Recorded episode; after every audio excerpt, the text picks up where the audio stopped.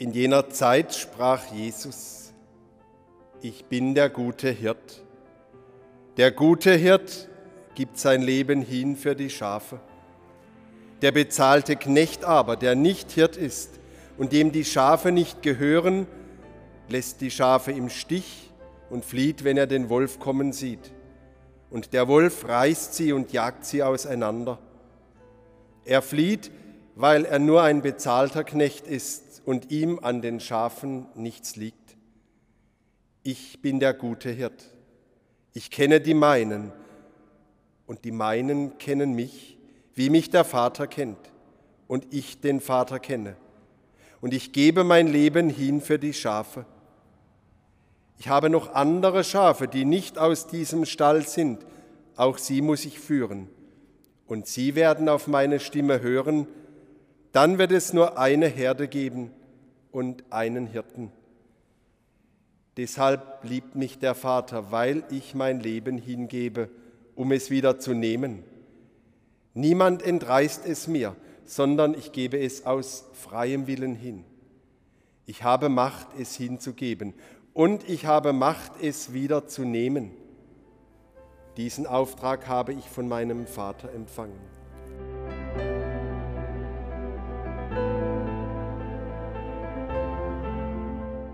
Ich das Evangelium lese, da erregt mich das innerlich, weil ich an eine Herde denke, die auseinandergetrieben wird, die sich verliert von Wölfen, von bezahlten Hirten. Aber ich habe mir vorgenommen, dass ich zu Ihnen, zu euch heute sprechen möchte über Hogwarts und Dumbledore. Über Horcrux Voldemort und von der peitschenden Weide möchte ich erzählen. Vom Seidenschnabel, dem Hypogreifen. Und ich habe mir vorgenommen, ich werde Sie heute nach Mittelerde entführen zu Bilbo Beutlin und Sie mit Sauron dem Schrecklichen bekannt machen und den fürchterlichen, aber den dummen Armeen der Orks. Vielleicht hören Sie auch gern von Gollum, der noch immer seinen Schatz sucht. Oder wollten Sie mal wissen, wie es im Elbenwald aussieht? Oder ich nehme Sie mit nach Westeros und den sieben Königslanden und erzähle Ihnen vom Tempel von Dosh Katlin und stelle euch einen Mantikor vor, das ist ein giftiges Insekt. Oder vielleicht wollen Sie was hören vom Löwen der Nacht, einer Gottheit, die im fernsten Osten von Essos verehrt wird. Sie haben sicher Interesse, wovon ich jetzt spreche oder doch nicht. Was redet er denn? Sie schauen mich so ungläubig an. Aber die Jüngeren wissen wahrscheinlich schon, wovon ich spreche, nur sind die jetzt nicht da. Doch gestern Abend kam ein 70-Jähriger auf mich zu und sagt, hallo, ich kenne mich aus.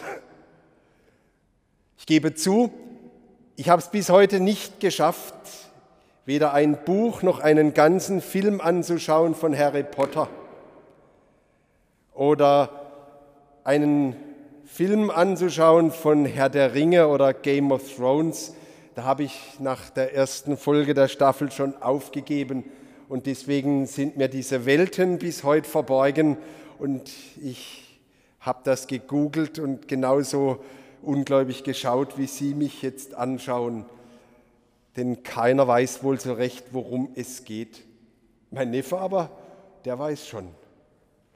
Und gestern haben wir hier Firmanden und Firmandinnen versammelt und haben ihnen vom Christentum erzählt, dann haben die genauso ungläubig geschaut, weil wir haben erzählt vom Shavuot-Fest und vom Tempel und von der Bundeslade und sonstigen Dinge. Und wenn du Christ bist und glauben möchtest, dann solltest du dich in dieser Welt auch auskennen. Zumindest musst du wissen, worum es geht, auch wenn du die Sprache nicht so ganz verstehst so wie du eine Computeroberfläche bedienst und eine E-Mail schickst, aber nicht genau weißt, wie die Programmierersprache funktioniert. Aber je mehr du da einsteigst, umso mehr begreifst du. Und ich glaube, die jugendlichen Netflix-Schauer, die kennen Personen und Handlungsstränge und Orte, um daran ihre Freude zu haben, Interesse zu finden und sich auszukennen. Und ich gebe zu, mir ist das zu anstrengend, da Geduld aufzubringen, mich mit den Themen auseinanderzusetzen. Und den Jugendlichen ist es zu anstrengend, sich mit einem Osterlamm konfrontiert zu sehen und mit dem Blut trinken und dem Opfer und dem Volk Israel und den Sünden seine Sonderwelt. Doch was bei den Filmen und den Büchern der Unterhaltung dient, der Faszination ferner Fantasiewelten, das ist bei uns im Christentum vielleicht auch eine fremde Welt, ein Kosmos des Glaubens mit seinen Bildern, der aber nicht der Unterhaltung dient, sondern dem Heil, der Entscheidung auch, wo stehst du in diesem Leben, in dieser Welt, was bedeutet dir das? Die mittelalterliche Welt, das Mystische, das Geheimnisvolle, das Auf und Ab von Gut und Böse, von Krieg und Friede, von Liebe und Hass in den Fantasiebüchern mit all dem, was Menschen ausmacht, ist spannend, aber darin liegt vielleicht kein Heil. Das liegt in der Welt Jesu. Und es stimmt schon, mir begegnet diese faszinierende, geheimnisvolle Welt des Glaubens, je tiefer ich da hinein vordringe und staune, was da alles darin ist und wie wunderbar es ist und wunderbarer wird. Aber ich sage es noch einmal, wir kommen ohne diese Bilder und Worte nicht aus. Und ich denke, wenn Jesus im Evangelium vom guten Hirten spricht, dann ist das ein Bild, das vielleicht nicht jedem gleich zugänglich ist. Aber ich würde mir wünschen, die jungen Menschen würden zumindest diesen Jesus kennenlernen. Das wäre ein Schlüssel und alles andere, was so kompliziert ist, kommt automatisch dazu, vielleicht auch ja, das, was Kirche ist. Und doch hat dieses Wort Hirte noch die meisten Chancen, uns zu erreichen. Wir kennen im Alltag das Bild eines Hirten nicht mehr, aber dennoch können wir es verstehen, weil viele von uns Umgang haben mit Tieren. Da ist jemand, der schützt, der pflegt, der sorgt, jemand, der sich einsetzt, einer, der sich vor die Herde stellt, sich darum sorgt, dass genug Weide, Futter vorhanden ist, Wasser, der Krankheiten erkennt, der für Ordnung sorgt. Und wir wissen auch, dass jedes Lebewesen und jedes Tier seine Eigenheit hat, seinen Charakter, so wie jedes Schaf unterscheidbar ist von einem anderen. Und der Hirte, der weiß das. Nun aber ist zwischen einem Tier und einem Menschen ein himmelweiter Unterschied. Und Menschen verstehen das heute vielleicht nicht mehr so ganz. Sie verstehen sich auch nicht als Schafe. Und das ist durchaus ein Gewinn, weil es wurde viel Schindluder mit diesem Schaf getrieben. Aber letztlich steckt doch dahinter, dass ein Hirte nur ein Hirte ist, wenn es ein Schaf gibt und dass, wenn die Schafe zugrunde gehen, auch der Hirte seinen Sinn verliert. Und doch haben wir eine Ahnung davon, was mit dummen Schafen los ist, die in der Masse der Namenlosen, der Steuernummern und der Kontoinhaber verschwinden, der Facebook- und Instagram-Nutzer, die so schnell geliked werden und Interesse gefunden wird, aber dann genauso wieder weggedrückt werden, die sogenannten guten Freunde, die man gefunden hat, verliert. Eine Herde, eine Masse. Das erleben wir hautnah in diesen Tagen der unterschiedlichen Meinungen, die auseinanderdriften. Keiner ist da, der sorgt. Und das ist eine Versuchung, sowohl in der Politik als auch in der Religion sowieso. Rattenfänger allenthalben führen bindungsarme junge Menschen irgendwo hin, aber denen geht es nicht um irgendwas, sondern denen geht es um sich.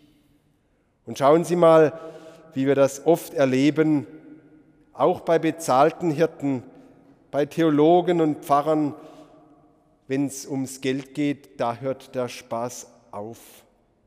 Und jetzt kommt da der gute Hirte. Kennen wir den? Die Christen der ersten Generationen, die haben die Botschaft Jesu den Menschen, ihren Zeitgenossen, ihren Nachbarinnen, ihren Nachbarinnen so nahegebracht, dass sie offensichtlich den Nerv trafen, worum es diesen Menschen geht, wonach sie sich sehnen, was sie sich erhoffen. Denn ihnen war klar, es gibt keinen anderen Namen unter dieser Sonne, in dem Heil zu finden ist, als in Jesus Christus. Er ist der gute Hirt und ich bin davon überzeugt, daran hat sich bis heute auch nichts geändert, auch wenn die Bilder anders werden. Darum ist für mich doch auch immer wieder die Frage, wie sieht mein Zeugnis für ihn aus?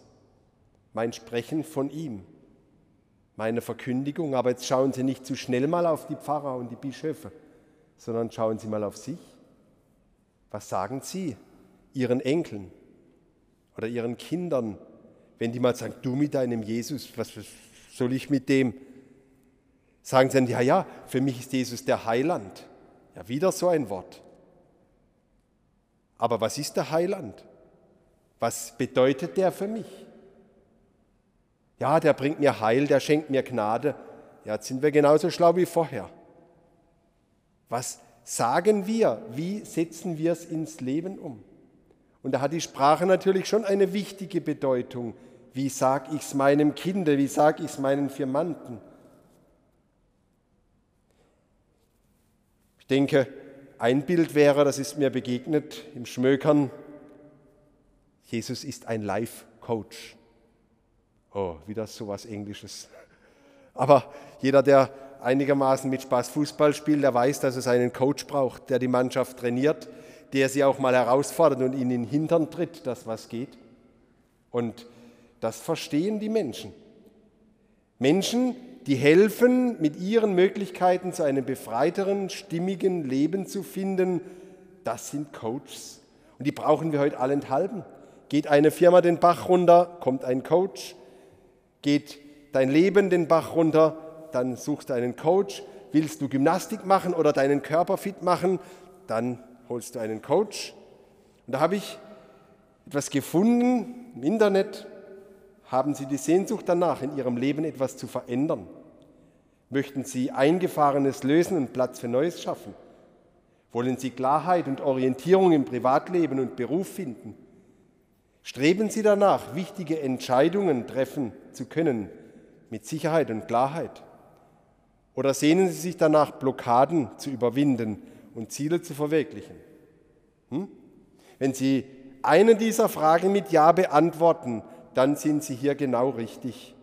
Als professioneller, langjährig erfahrener Life-Coach biete ich Ihnen eine individuelle, maßgeschneiderte Beratung auf Augenhöhe, bei der Sie mit Ihren Wünschen und Zielen im Mittelpunkt stehen. Leute, diesen Coach gibt's. Der heißt Jesus. Und eine Frau hat ein Buch geschrieben, sie ist auch von Beruf her Life Coach, Buch geschrieben, Jesus als Coach. Und Jesus möchte dein Leben führen, weil er ein Hirte ist. Und wichtige Impulse gibt er uns immer wieder. Zum Beispiel, wie gehe ich um mit Geld? Keiner kann zwei Herren dienen, sagt er. Und Jesus ist der Überzeugung, Geld ist wichtig. Geld ist ein guter Diener, aber ein ganz schlechter Herr, weil er dich irgendwann peitscht und knechtet und du dem Geld dienst. musst ihm den richtigen Platz zuweisen, diesem Herrn. Geld. Oder wenn du dich fragst, was kann ich in meinem Leben wagen? Jesus sagt, fahr hinaus auf den See und er lädt ein, auch mal ein Risiko anzugehen und die Sicherheiten hinter sich zu lassen, obwohl er genau weiß, ein Sturm zieht auf. Aber er ist bei den Seinen dabei. Und wenn es noch so schaukelt, er ist da. Warum habt ihr solche Angst, sagt er. Oder wenn du dich fragst, wie muss ich manche Sachen angehen? Sagt, wer sucht, der findet. Auf gut Deutsch, gib nicht zu schnell auf, halte durch, auch wenn Schwierigkeiten kommen. Dranbleiben, dranbleiben. Und wer ein Leben lang dranbleibt, der wird finden, wofür das Leben da ist. Oder wenn du manchmal so eng bist und es geht nichts, dann sagt er Gelassenheit. Wer sein Leben retten will, wird es verlieren. Das ist seine Einladung, nicht ständig der Kontrolle zu unterliegen und meinen, ich habe alles in der Hand, wenn ich alles kontrollieren kann.